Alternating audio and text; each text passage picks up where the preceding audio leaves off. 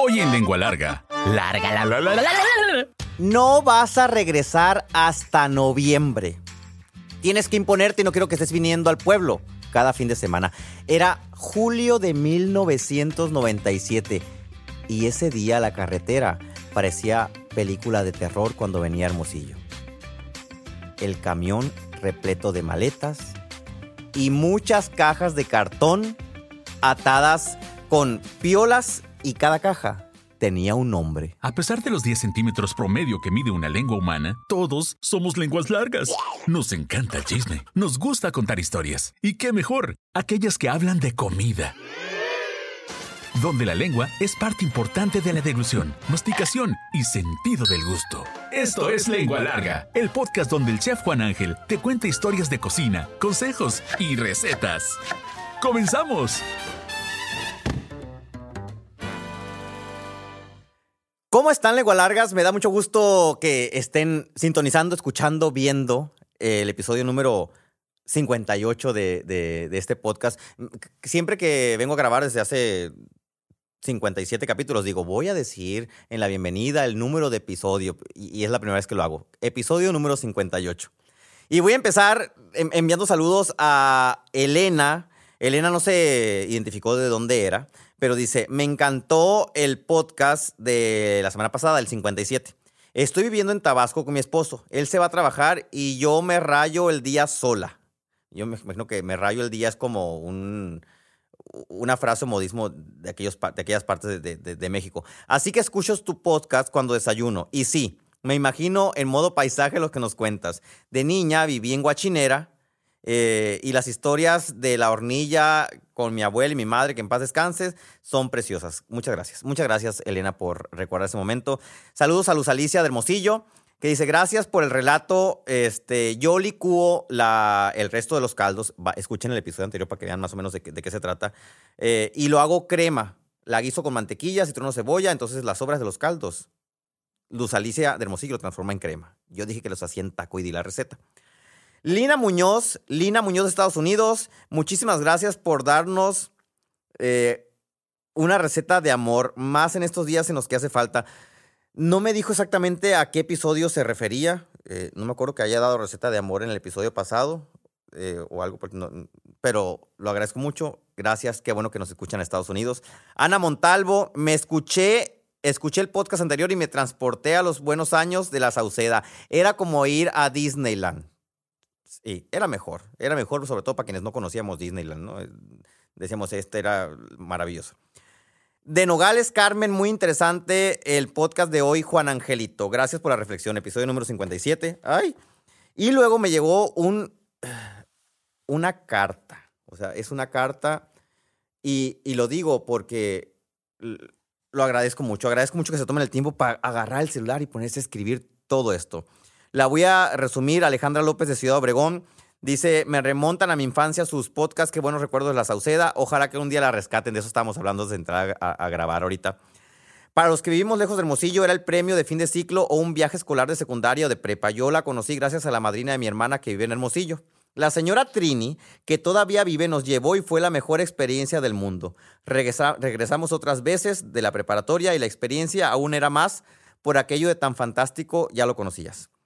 Eh, en Gloria, mi madre era muy buena para la cocina, nunca tuvo un recetario en sus manos. Sus manos eran santas y toda comida rendía tanto que no sé cómo le hacía. Éramos cinco hijos eh, y siempre compartíamos en nuestra mesa con mis abuelitas y mis primos.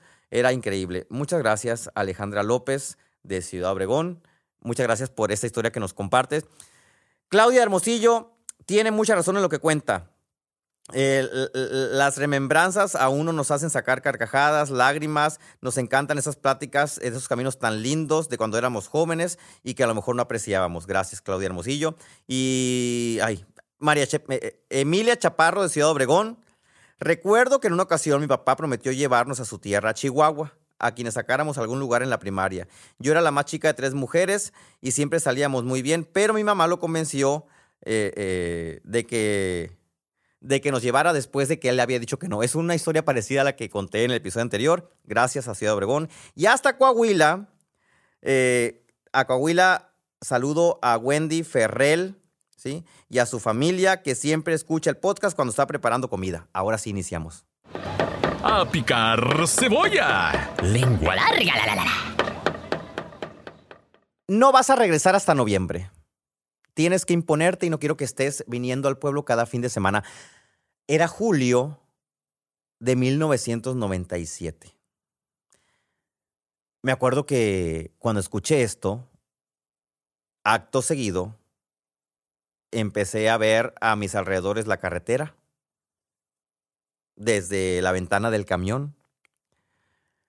Me acuerdo también que hacía tanto calor que, que apenas se dibujaba así como el, el, el- ¿cómo se llama?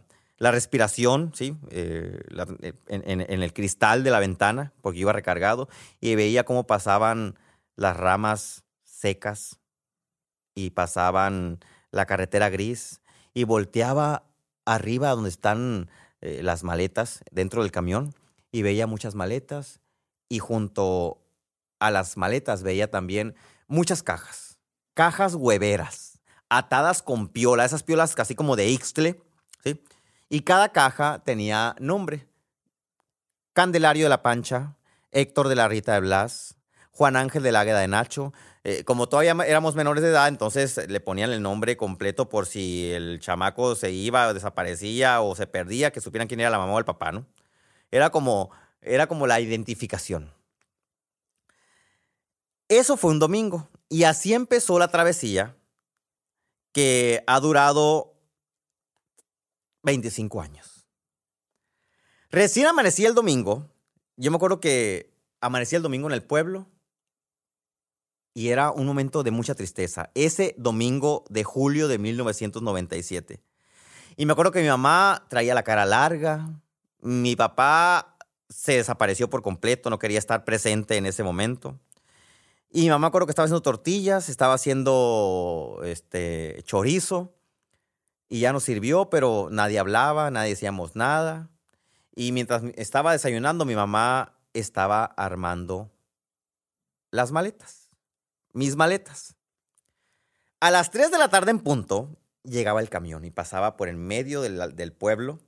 Eh, nosotros vivimos por la, por, la calle principal, que como en todo lugar recóndito y también no recóndito de México, cuando se murió Colosio le pusieron Luis Donaldo Colosio. Entonces vivimos por la calle Luis Donaldo Colosio, que es el bulevar principal, y por ahí bajaba el camión, porque era una cuesta baja. Y me acuerdo que mi, mi mamá dijo, viejo, le dijo a mi papá, súbete tú al camión para que Juan Ángel se quede unos minutos más aquí y que él se suba cuando el camión venga de regreso. Eso era como para estar todavía presente en mi casa unos 15 minutos más. O sea, era 15 minutos más. Me acuerdo que mi papá se subió al camión cuando el camión iba de ida, de bajada al pueblo, y le iba a dar la vuelta en la plaza y se regresaba para salir a Hermosillo. Y, y, y mi mamá y yo estábamos ahí viéndonos las caras nomás. O sea, de repente me decía, cuídate mucho. Yo tenía 14 años.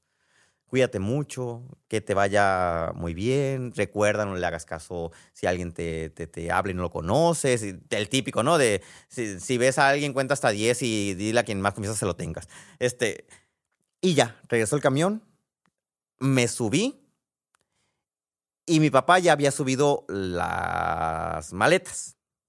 Yo nada más llevaba la mochilita. Me acuerdo que en el camión iba Ernesto, Inés y Héctor. Héctor, Ernesto, Inés, que eran mis compañeros de kinder, primaria y secundaria, que dejábamos el pueblo para estudiar la preparatoria. Y en aquel momento nadie nos hablamos.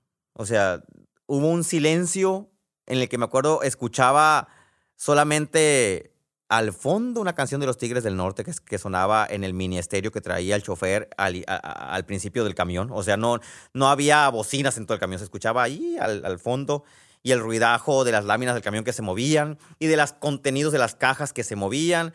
Y yo venía recargado en el cristal y veía pasar las ramas, la carretera gris, todo se hacía gris. O sea, los cerros medio verdes yo los veía grises, veía que el aliento más o menos se pintaba tantito y luego se desaparecía en el cristal.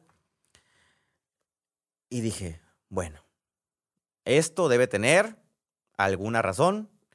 Llegué a Hermosillo Y me acuerdo que mi, mamá me había dicho, cuando te bajes, para todo esto hemos hecho un ensayo previo. ¿eh? Quiero decirles que no crean que me mandaron así de que, y te vas y luego encuentras el. No, me trajeron a hacer un ensayo.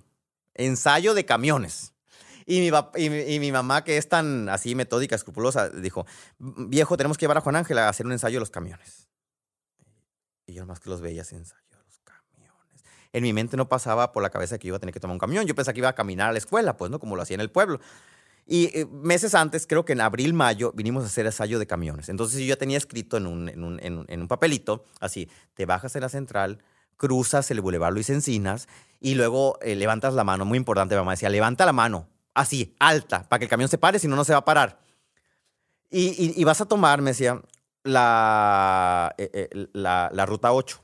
Si la ruta 8 no pasa en media hora, vas a tomar un circuito norte, te vas a bajar en el centro. O sea, tenía como opción 1, opción 2.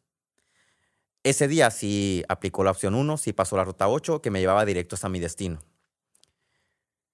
Llegó el camino a la central de autobuses y todos nos, nos paramos y buscamos nuestras cajas. Ah, Inés, pásame la caja. la- ah, sí, ahí está. Mi caja decía Juan Ángel de la Agueda de Nacho. Una caja de huevera, o sea, donde transportan huevos. Que si, que si, por usted- si ustedes no sabían, en esas cajas no se debe transportar comida. De hecho, si usted quiere mandar algo por paquetería en una caja de huevos o subirla a un avión, en una caja de, de- no sé si a los autobuses, no sé si, si, si todavía lo permitan, pero no, lo permiten nada. En los autobuses tampoco lo permiten. Porque tienen bacterias. Las cajas de huevos son portadoras de bacterias de los huevos de las gallinas. Entonces no se pueden transportar ni comida, ni ropa, ni subirla a un avión, ni mandarla por paquetería. Ok. Pero por nosotros llevábamos repleto el camión de cajas de huevos, ¿no? Me bajé, tomé la ruta 8 con mi caja sujetada, amarrada con una piola, misma que servía de agarradera para levantarla, mi maleta y mi mochila. Que en la mochila yo traía, ya este, poquita ropa, al- al- al- algunos cuadernos que me habían sobrado y que los iba a reutilizar en mi primer año de preparatoria, porque venía a estudiar la preparatoria. Y me subí al camión, ruta 8. Y me acuerdo que tomé asiento, iba desocupado porque ya era domingo por la tarde. Y dice una señora, qué bien huele esa caja. ¿De qué pueblo vienes? Y yo dije, ¿tengo cara de pueblo? Todos los del pueblo traen una caja. Y luego vi el camión y dije, no, pues sí, todos los del pueblo vienen con una caja. Entonces la gente de aquí debe saber que si, tienes, vienes con una caja y te subes enfrente de la central de autobuses, pues vienes de un pueblo.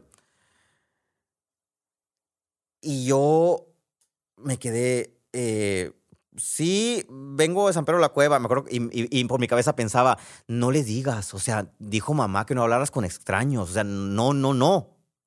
Llegué a mi lugar en el que iba a vivir y viví los primeros dos años de la preparatoria. Y me acuerdo que Yesenia me abrazó, me solté llorando, yo lloré los primeros seis meses, ya les platiqué esa historia. Y llegó el momento de abrir la caja.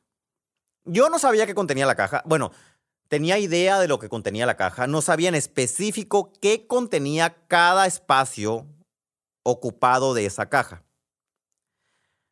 La desaté, la abrí y lo primero que vi fueron en, un, en, en- el- en la tercera parte del lado izquierdo de la caja, vi botes apilados de margarina primavera. Sí, sí, en aquel tiempo sí usábamos margarina margarina primavera, congelados. Y me dice Yesenia, ¿qué traes en esos botes? Y le dije, mi mamá me echó comida, me dijo que me iba a echar comida, abrí el bote y los de arriba eran frijoles de fiesta. O sea, frijoles puercos, pero más potentes y con más grasa y más queso, porque eran de fiesta, ¿no?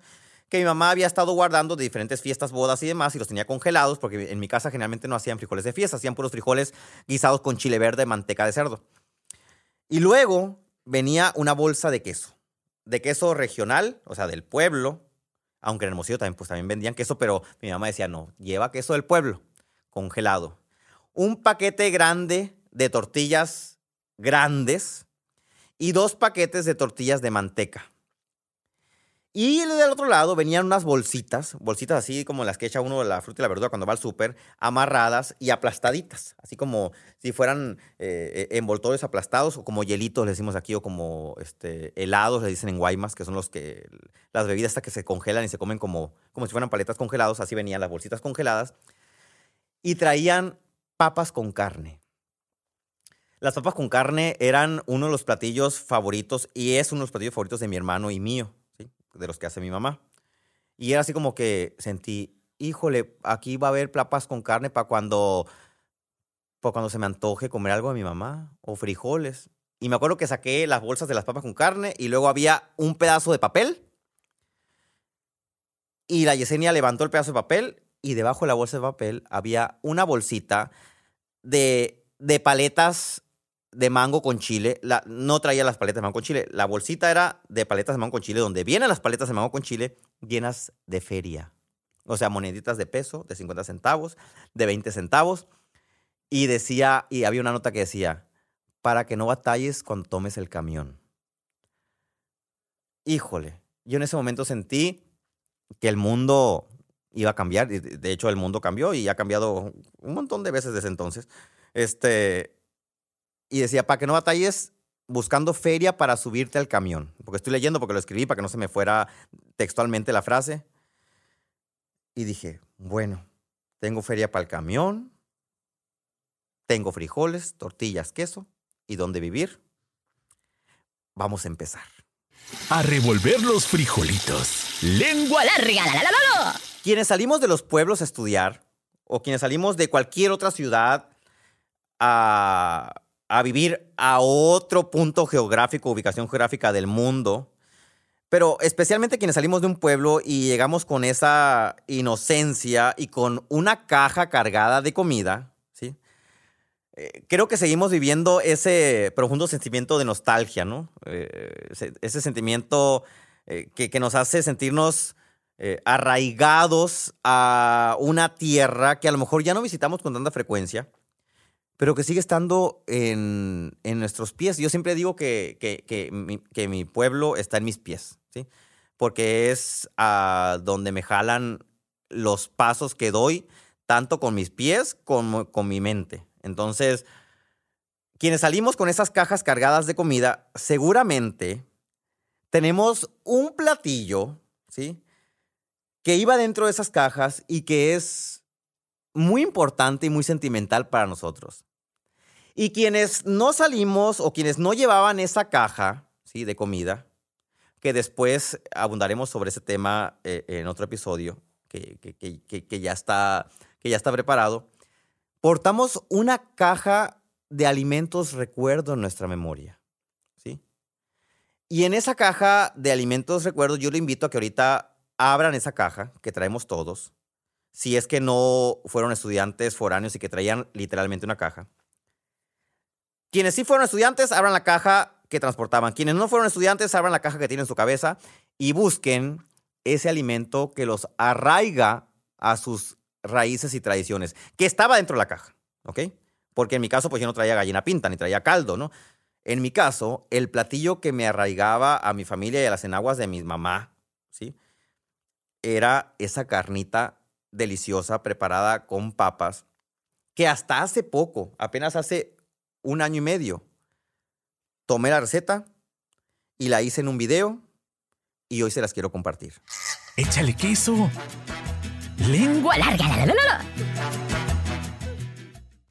mi hermano a esa receta le decía chapsui, porque mi mamá lo servía con arroz blanco y la otra receta que mi mamá servía con arroz blanco en el pueblo era el verdadero, entre comillas, chapsui que hacía, que realmente no lo hacía con germinado de, soya, lo hacía con repollo picado porque no había germinado de soya en el pueblo. Para hacer esta receta van a ocupar dos cucharadas de aceite vegetal. ¿sí? En mi casa, en aquel tiempo se usaba de maíz. Fue cuando llegó la mazola y todo mundo, los que iban del otro lado, llevaban aceite de mazola para vender porque decían que era muy bueno para el corazón y que no, que no daba infartos. Cierto, pues, cierto. 400 gramos de pulpa bola, ¿sí?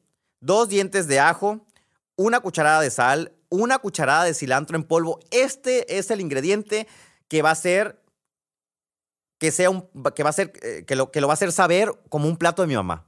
La, el cilantro tiene dos partes comestibles, las hojitas, las ramitas, los, tallitos y las bolitas, que son como los frutitos que dan. Esas bolitas se deshidratan, son unas bolitas café y se pulverizan. Una cucharada de ese cilantro, una cucharada de orégano, 800 gramos de papas picadas en cubitos. Si se fijan, son dos tantos de papa por cada tanto de carne, porque hay que rendir la cosa. Bueno, aunque ahorita a veces la papa está más cara que la carne. Media cebolla y cuatro chiles verdes. Empezamos. Tateman los chiles verdes, los pelan, les quitan la semilla y los pican finamente. ¿Ok? Paso número uno. Paso número dos. En las dos cucharadas de aceite vegetal van a echar la pulpa bola, cortada en cubitos, muy chiquitos. La van a guisar. Cuando se torne café, no se dore se torne café, que la, que, que, que la mioglobina, porque no es sangre la que tiene, la mioglobina se haya pasado de rojo a café. Le van a poner los dos dientes de ajo machacados con el filo del cuchillo, con una piedra o con un marro, martillo, lo que usen para machacar ajo en su casa o con un exprimidor. Le van a agregar la cucharada de sal, una cucharada de sal, una cucharada de cilantro en polvo y una cucharada de orégano y van a cubrir con agua la carne. Es decir, ya está guisada, zancochada. Le agregan el ajo, dos dientes, el sal, una cucharada, una cucharada de cilantro en polvo, una de orégano, cubren con agua que tape, que cubra la carne nada más, al nivel de la carne y lo tapan. Fuego lento hasta que se consuma los líquidos y que quede la carne seca nuevamente. Para ese momento la carne va a estar casi deshaciéndose. Y en ese momento van a agregar media cebolla blanca picada, 800, se me 800 gramos de papa, picadita en cubitos y los chile verdes también picados en cubo y van a tapar y van a dejar que se cocine hasta que la papa esté suave. Ese plato, cada vez que lo vuelvo a comer y cada vez que mi mamá viene a Hermosillo y lo prepara, me acuerdo de la caja y lo vuelvo a sacar de esa caja de mis recuerdos y digo, qué importante es la comida. Aún en los momentos en, que te cambias de ciudad. O sea, ya he dicho que la comida es importante porque está presente en bodas, cumpleaños, bautizos, funerales. Pero la comida está presente hasta en un cambio de domicilio. Hasta la próxima. ¿Ya te aceptaste como lengua larga? ¿No? Entonces espera el siguiente episodio. Sí, bienvenido al club. Sigue al chef Juan Ángel en Facebook, Instagram, YouTube, Twitter, OnlyFans. Uy, no, eso no. Busca recetas, cocina con él e interactúa. Búscalo en todas las plataformas como Chef Juan Ángel. Afila la lengua larga para el siguiente episodio. ¡Adiós!